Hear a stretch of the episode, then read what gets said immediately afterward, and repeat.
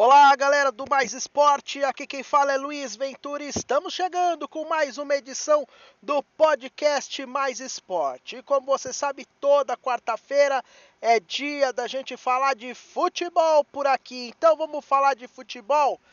E o tema de hoje vai ser o calendário do futebol mundial e brasileiro, né? Essa semana é uma semana em que esse tema fica muito em alta porque nós temos partidas da seleção brasileira, jogos importantes valendo pelas eliminatórias da Copa do Mundo, e enquanto na Europa os campeonatos nacionais estão paralisados, né, e os times não ficam desfalcados de seus jogadores selecionáveis em competições oficiais, aqui no Brasil a gente vai ter a disputa de uma rodada decisiva da Copa do Brasil, a fase das quartas de final, e também rodadas do Campeonato Brasileiro, né, com jogos importantíssimos aí para todas as equipes. E algumas estrelas aí das equipes não vão poder jogar, porque vão estar servindo a seleção de seus países, não só a do Brasil, mas de outros países aqui da América do Sul, como Uruguai, Chile, Colômbia, Venezuela, Bolívia, e aí, né, os clubes que contratam pagam caro os salários dos jogadores, na hora do vamos ver, não conta com eles. E aí o grande problema é o calendário, né, que já é muito apertado naturalmente e ficou ainda pior com essa questão do coronavírus. Então, o que, que a gente vai fazer nesse podcast hoje, né? Eu vou, em vez de ficar falando né, tudo que a gente já sabe do calendário, né? Eu vou apresentar aqui uma solução. O que eu acho que poderia ser feito dentro do calendário mundial, ou aliás, do calendário brasileiro, para tentar se adequar ao calendário mundial e tornar, né, ele um pouco mais agradável para clubes, né, evitando que haja conflito de datas de jogos de seleção com jogos de clubes, né, como a gente está vendo agora. Então vamos lá. A, a, assim, a princípio a gente tem que partir do princípio que Algumas competições elas precisam estar no calendário, não podem sair do calendário, né? E eu acho que as competições que estão hoje em curso são as competições ideais, né? Principalmente aqui no Brasil. Então esse é o primeiro princípio. Porque antigamente a gente teve já muitas competições, além das que a gente tem hoje, né? Brasileiro, estadual, Copa do Brasil, Libertadores, Sul-Americana e Copa do Nordeste, antigamente a gente chegou a ter torneio Rio-São Paulo, a gente tinha Copa Mercosul, Copa Comebol, Supercopa da Libertadores, tinha uma infinidade de torneios, campeonatos estaduais com dois, três turnos em alguns lugares. Eram outros tempos, outros momentos, só que agora tudo enxugou e é preciso né, entrar nessa realidade aí. Então a gente vai partir do princípio que o nosso calendário ele vai ter de, de cima para baixo, né? O Mundial de Clubes vai ter os torneios continentais, a Libertadores e a Copa Sul-Americana Aí depois o Campeonato Brasileiro junto com a Copa do Brasil e aí os estaduais com algumas competições regionais como a Copa do Nordeste e a Copa Verde. Só que aí eu vou explicar como vai funcionar isso agora. Só que antes, né, vamos fazer um cálculo, né? Quantas datas os campeonatos hoje utilizam? Então vamos lá. O Campeonato Brasileiro ele utiliza 38 datas. Campeonato com 20 times na primeira divisão, pontos corridos, turno e retorno. Esse é um formato que não deve mudar, porque gera receita para os clubes, gera jogos para televisão transmitir. Então esse não muda. O Paulista hoje, que é o principal campeonato estadual, em 2020, ele teve 16 datas, né? Uma primeira fase com 12 jogos e depois um mata-mata com quartas e semifinais em jogo único e a final em dois jogos, dando 16, mas chegou a ter um campeonato estadual já com 18 datas, né? Com jogos de volta também nas quartas de final e na semifinal. Temos, né, a Copa do Brasil hoje com dois momentos. A primeira fase com todas as equipes que se classificaram através dos campeonatos estaduais, que jogam quatro etapas, né, antes de se juntarem, de sobrarem cinco times que vão se juntar aqueles que vêm da Libertadores para jogar a partir das oitavas de final. Então a gente tem no primeiro momento cada time fazendo oito jogos e depois das oitavas em diante oito jogos. Se um time participou da primeira fase e foi até a final, ele pode fazer 16 jogos dentro da Copa do Brasil. Aí vamos para a Copa do Nordeste, que é um campeonato também consolidado que gera renda e receita para os clubes do Nordeste. Esse não pode acabar também. Tem 12 datas, aí teve 12 datas a edição de 2020. É um campeonato que tem que se que está consolidado e não pode acabar. A Copa Verde, né, esse ano ela ainda não foi disputada, né? Tá indefinida. Mas em anos anteriores ela foi disputada em um formato de mata-mata, né?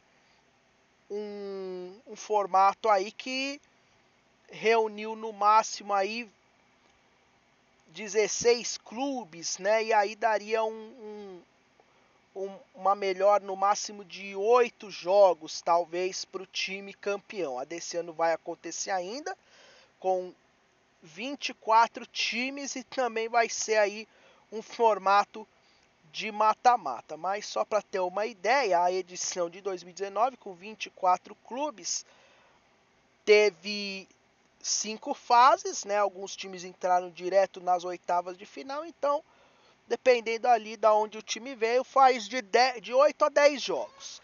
E aí, para terminar as competições de fora, né? A Libertadores, em que se o time brasileiro entra desde a pré-Libertadores, como Corinthians e o Inter nesse ano, ele pode fazer até 17 jogos, se for até a decisão. E da Sul-Americana, ele pode fazer 12 jogos se ele entrou a partir da primeira fase até o final. Agora, se acontecer o caso como o São Paulo, né, que jogou a primeira fase da Libertadores e depois jogou os mata-matas da Copa Sul-Americana, né? Ele pode fazer no total, se ele veio desde a pré-Libertadores também, entrou na fase de grupos, ele faz quatro da pré-Libertadores, seis da fase de grupos e 10 né, da, da fase final do Sul-Americano. Então ele pode chegar até a fazer 20 jogos se ele emendar essa sequência aí de pré-Libertadores, fase de grupos de Libertadores e fases finais da Copa Sul-Americana. Então ele pode fazer até 20 jogos somando. Então dá um número alto, né? E é uma grande reclamação dos jogadores, dos times, pelo pouco tempo que se tem para treinar, para fazer a preparação dos jogadores de forma adequada para os jogos, física e tecnicamente, né? Fazendo uma média assim, né, desse calendário, se for um time, por exemplo, de Rio, São Paulo, ele pode fazer uma média aí de 80 jogos se ele chegar até as finais de todas as competições. Já se ele for um time do Nordeste, der uma sorte aí de chegar à final de todas as competições, incluindo ou uma Libertadores ou uma Sul-Americana, ele pode chegar a 91, porque além do seu estadual ele joga também a Copa do Nordeste. Então a gente precisa uma proposta para mudar isso. E aí a minha proposta é a seguinte, né? Muita gente fala, ah, os campeonatos estaduais precisam acabar. Na minha opinião, não dá para acabar. O, o campeonato estadual, porque tem times que não são os grandes, né? Então eles jogam os estaduais, depois eles jogam as outras divisões do Campeonato Brasileiro. E se acabar o Campeonato Estadual, né, ele praticamente não, não vai ter condição de se manter, porque às vezes é no Campeonato Estadual, principalmente aqui de São Paulo, do Rio de Janeiro, de Minas, que ele consegue gerar receita para manter ele o ano todo. Então eu transformaria esse campeonato estadual, eu transformaria ele numa espécie de formato de Copa do Mundo, né?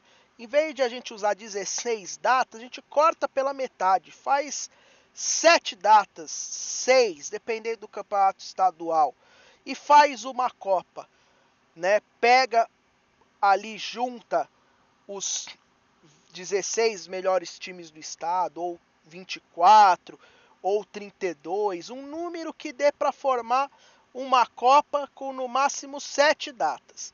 E aí vamos jogar uma Copa, né? Sorteia-se no grupo, faz jogos em sedes neutras. Então, por exemplo, pega um Paulista, cai um grupo lá que é Corinthians, é São Caetano, Velo Clube de Rio Claro e, e Noroeste.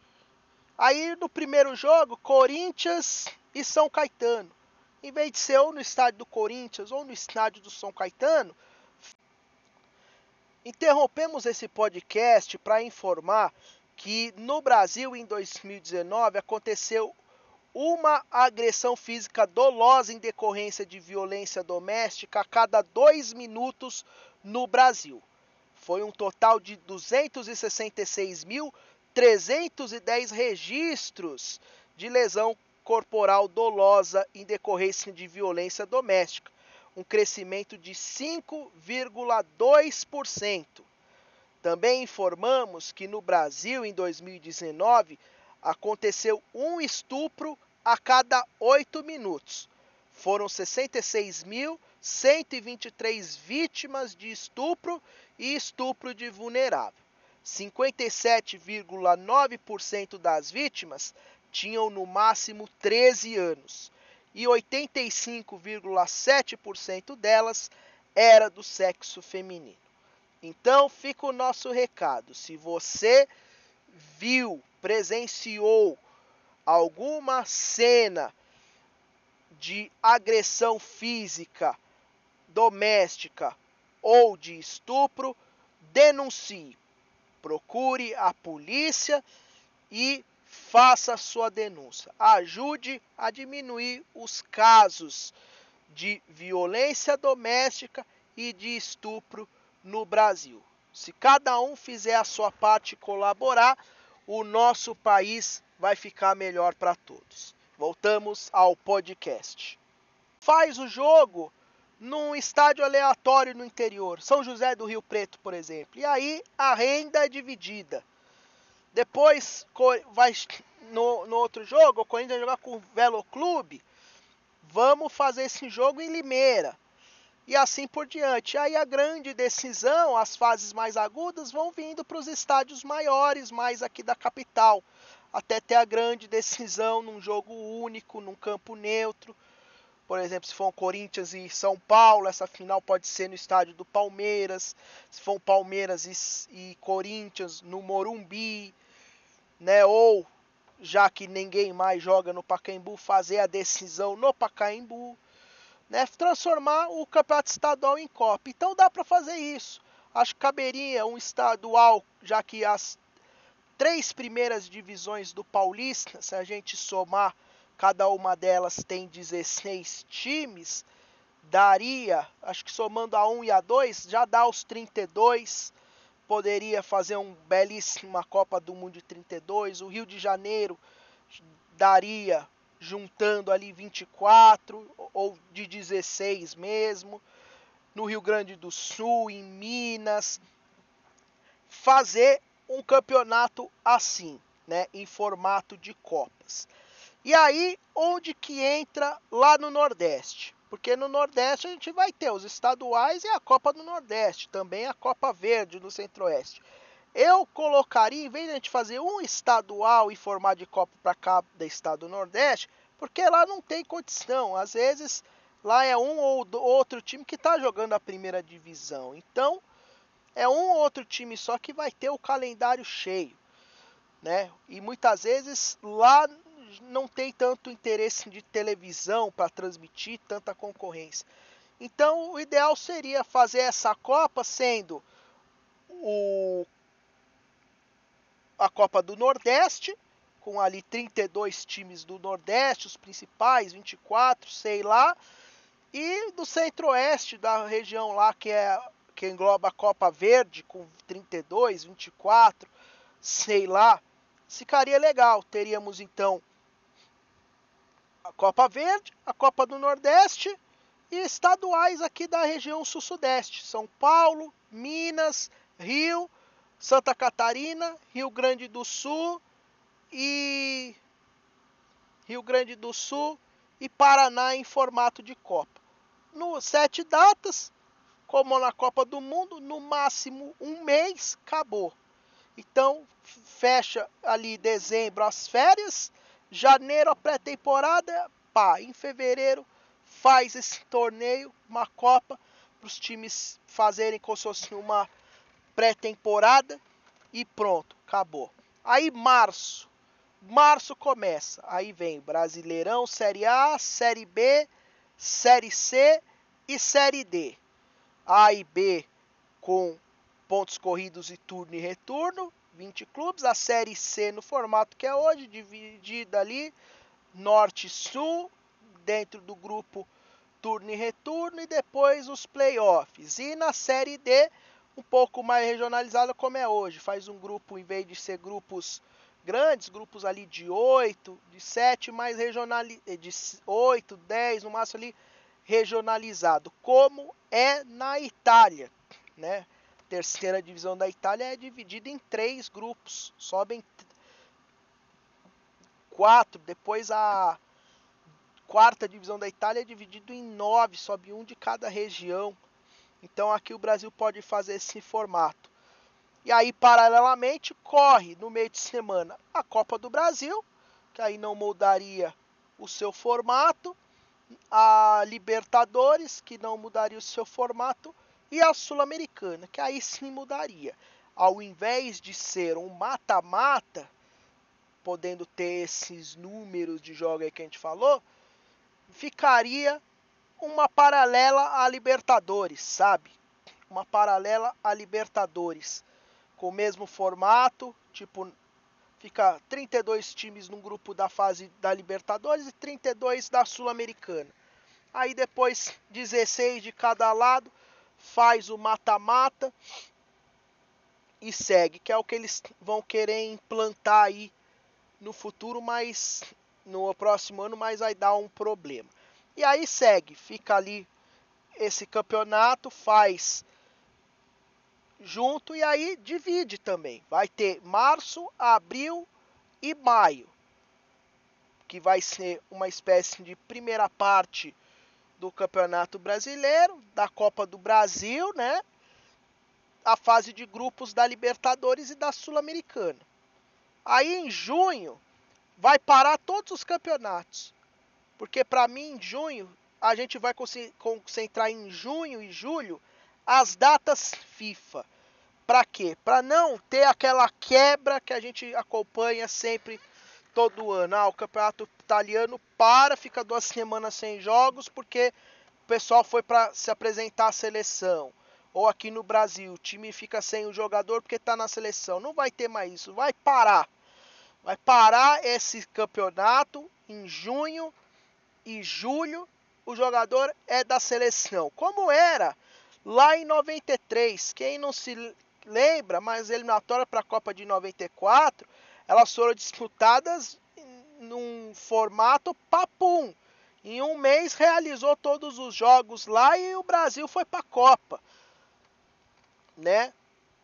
Foi para a Copa e era assim antigamente. E aí, como o calendário de seleções é a cada quatro anos, se faz um formato sim, tipo 2022 é a Copa, 2023 fica para amistosos ou eliminatórias para as competições continentais. Em 2024 vai ter as Copas continentais, a Eurocopa, a Copa América, a Copa da Ásia, a Copa da África, tudo igual. Aí em 2025 é a eliminatória para a Copa. Então joga a eliminatória da América do Sul, da Europa, da África, da Ásia. E em 2026 a Copa do Mundo. E assim fica, na minha opinião, o ciclo né, de competições na data FIFA. E aí em agosto tem a pré a intertemporada, que aí nesse tempo de agosto os clubes daqui da América podem ir lá para a Europa fazer o intercâmbio com os times europeus que estão fazendo pré-temporada ou vice-versa. E aí no final de agosto retoma. Parte final do Campeonato Brasileiro, da Copa do Brasil, da Copa do Nordeste é, e da Libertadores e da Sul-Americana. E chegamos então a dezembro, quando fecha todos os campeonatos. E aí, para mim, o calendário fica mais organizado. E esse calendário funciona no basquete e no vôlei. Tem separados né, as datas de clubes e de seleções. Então os clubes não perdem.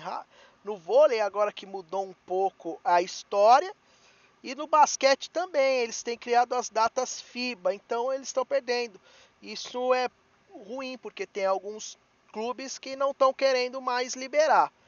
Só que né, antigamente era muito melhor essa questão da data do separada entre clubes e seleções. E aí, então, como ficaria os, o nosso calendário, né? Porque aí a gente fechou o calendário principal, mas e aí, Luiz, e os clubes que vão jogar esse estadual em formato de Copa? Eles vão jogar lá só aquele mês e depois acaba?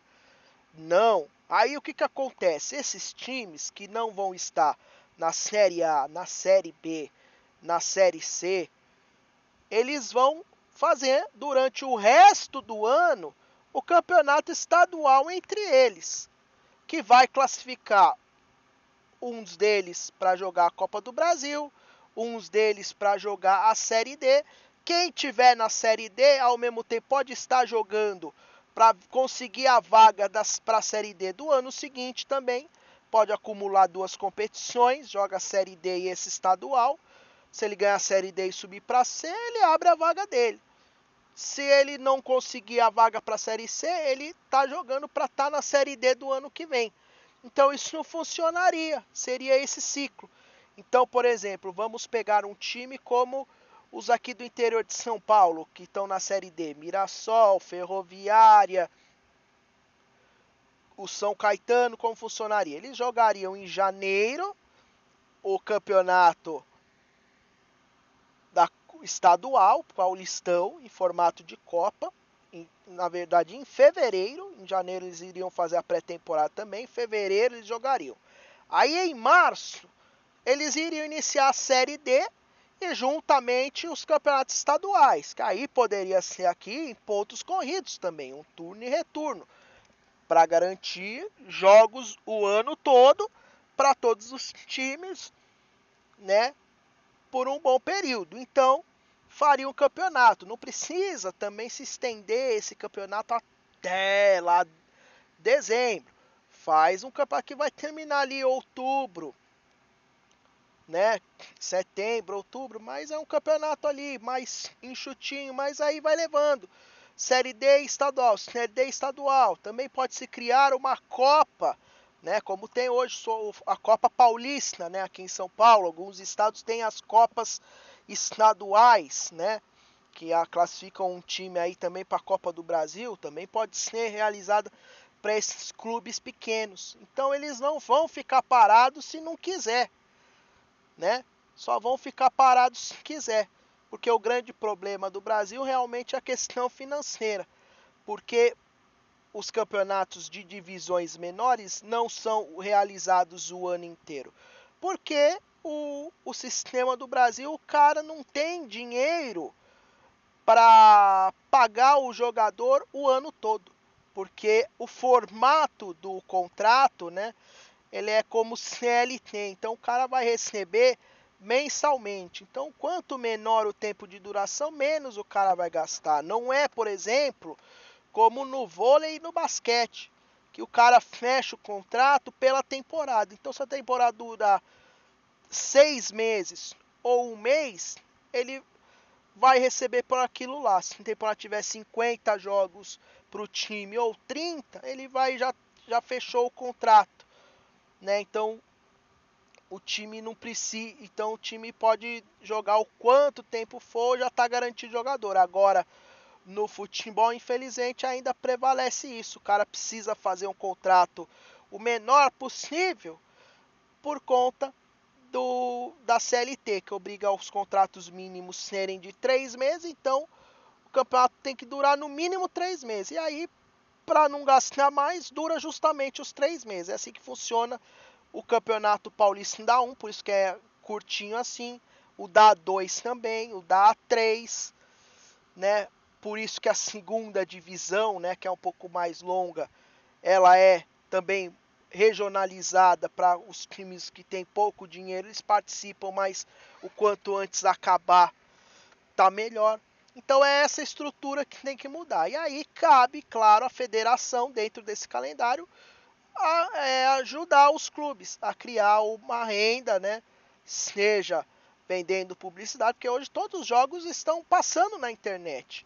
Então o clube tem que ter o direito ali de poder negociar a placa de publicidade, ou ele mesmo, já que está transmitido pela internet, ele fica mesmo é, dentro de um padrão, claro, ele mesmo responsável pela sua transmissão, então ele mesmo pode negociar, fazer a propaganda da sua transmissão, vender patrocinadores, sei lá o que for, né? Há, há espaço para isso. Então esse seria, essa seria a minha proposta do calendário. É claro, eu gostaria que tivesse mais datas para voltar aqueles torneios fantásticos que a gente tinha nos anos 90, nos anos 2000. Gostaria muito de voltasse uma Copa Mercosul, uma Supercopa da Libertadores, uma Copa dos Campeões aqui no Brasil, um Rio São Paulo de volta, né? Seria show, mas infelizmente não tem data. Isso só aconteceria se o calendário mudasse. Em vez de ser um calendário anual, a temporada do futebol durasse dois anos, fosse bienal. Aí sim daria para encaixar esses campeonatos de volta. Copa Comebol, Supercopa da Libertadores, e o São Paulo e assim por diante. Então essa é a nossa proposta do calendário. Então, fazendo a conta aqui, ó, o time ele jogaria, né, nessa média que eu fiz, 80. Como a gente vai cortar metade do Paulista, né? Ou seja, é, é, ele vai fazer um, quase que 10 jogos a menos, né? Dependendo aí do estadual que o cara jogar, né? Igual dos times do Nordeste, é, eles vão fazer de 10 jogos a menos, ou seja, de 91, eles, aliás, de, de 10 a 15, então ficaria ali numa média de 70 jogos por mês, né? Claro, só se o time chegar a todas as finais é possível, mas é difícil também. Mas daria sim para fazer um campeonato assim. E até se eles quiserem melhorar mais esse calendário, né? eles poderiam fazer um campeonato brasileiro como o das antigas, que era um formato legal de turno único, uma fase classificatória e depois os playoffs, o mata-mata de e de volta com os oito melhores e aí os que sobraram eles fariam uma espécie de torneio da morte, né? Um mata-mata ao contrário, quem for perdendo vai seguindo no torneio para não ser rebaixado e quem for ganhando ele já vai saindo do torneio e vai disputando prêmios de consolação, né, como uma vaga na Sul-Americana, né, ou uma vaga para uma pré-Libertadores, quem sabe, né? Então, são ideias aí que pode acontecer, diminuiria mais o número de datas, mas a organização ficaria assim: janeiro pré-temporada, de fevereiro a, o campeonato estadual,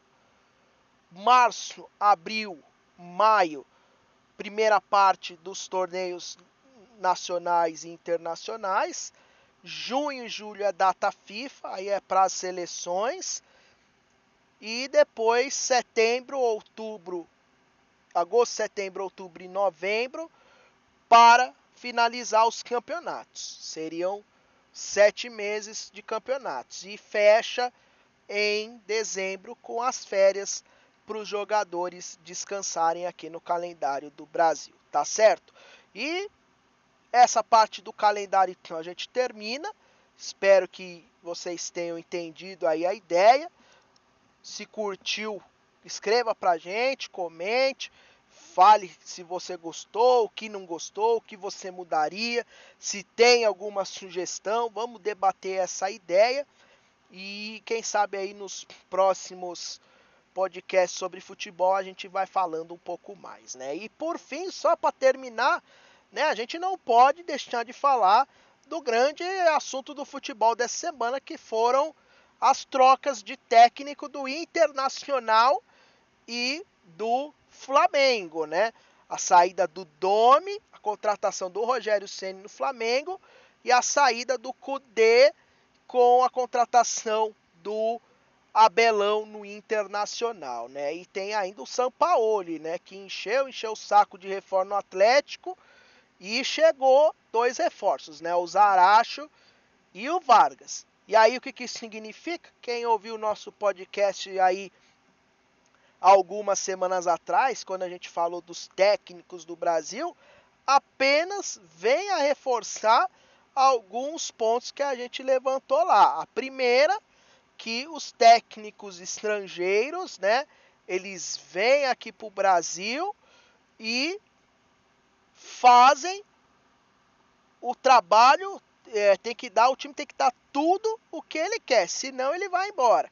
O Cudê, na primeira intervenção ali que teve de briguinha por não chegar aos reforços que ele pediu no Inter, ele já pulou fora com a proposta do Celta de Vigo. O Sampaoli ameaçou, o Galo não quis pagar para ver, trouxe os reforços do Sampaoli. E aquela outra história de que é meio modinha essa de trazer técnico estrangeiro, né?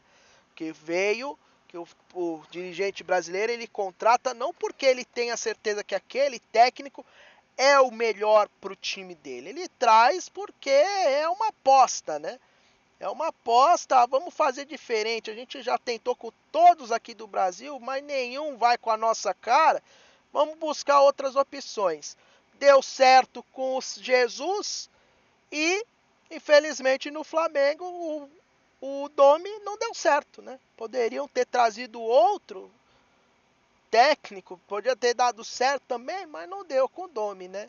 Então, apenas é mais uma prova aí de que aquelas teorias que a gente comentou nas outras semanas continuam válidos, né? Porque se técnico estrangeiro realmente fosse bom, fosse melhor do que o brasileiro, Flamengo e Inter iam buscar agora quem? Os técnicos de fora de novo. Mas não, o Flamengo foi buscar o Rogério Ceni, né? Que ainda é jovem, mas tem feito uma boa carreira, merece essa chance, né? Mas pô, quando o Jorge Jesus saiu, o Rogério Ceni estava bem também, né? Tava nessa onda, né? Por que, que o Flamengo não foi buscar? Então fica essa questão. E o Abel Braga, né? Muita gente fala que técnico tá ultrapassado, velho, coisa mais na hora do aperto da crise é os medalhões que seguram a bucha. Palmeiras foi assim trazendo o Luxemburgo, o Inter foi no Abel. Vamos ver o que vai dar isso nas próximas semanas, né? Mas eu não mudo nada aquele comentário que eu fiz anteriormente, né? Que técnico estrangeiro não trouxe nada de novo para o futebol brasileiro, que a contratação dos técnicos estrangeiros, na sua maioria, é muito mais por modinha do que realmente por convicção de que ele vai fazer um trabalho bom, de que ele realmente é o melhor para o time e que esses rótulos que dão para os técnicos não tem nada a ver, né? Não tem essa de que técnico estrangeiro é melhor, que técnico com mais de 60 anos já é ultrapassado, que técnico com menos de 40 anos falta experiência ou, ou tem mais estudo que os outros, não tem nada disso. São vários fatores que vão definir se vai dar certo ou não um time de, de futebol. Um desses fatores, claro, é a qualidade do técnico, mas também passa na, na capacidade de investimento da, do clube no futebol, da capacidade de gestão da diretoria, da própria capacidade de gestão de pessoas, do técnico e, acima de tudo, né, da qualidade técnica dos jogadores. Tem jogador aí que muita gente acha craque, mas não é nada disso e fica esperando algo que ele nunca vai conseguir entregar para o time. Tá certo? Então a gente termina o nosso podcast de hoje. Obrigado aí pela companhia, pela audiência. Aproveite aí, nos curta nas redes sociais, sigam os nossos canais e a gente volta amanhã com mais uma edição do podcast do Mais Esporte. Tchau!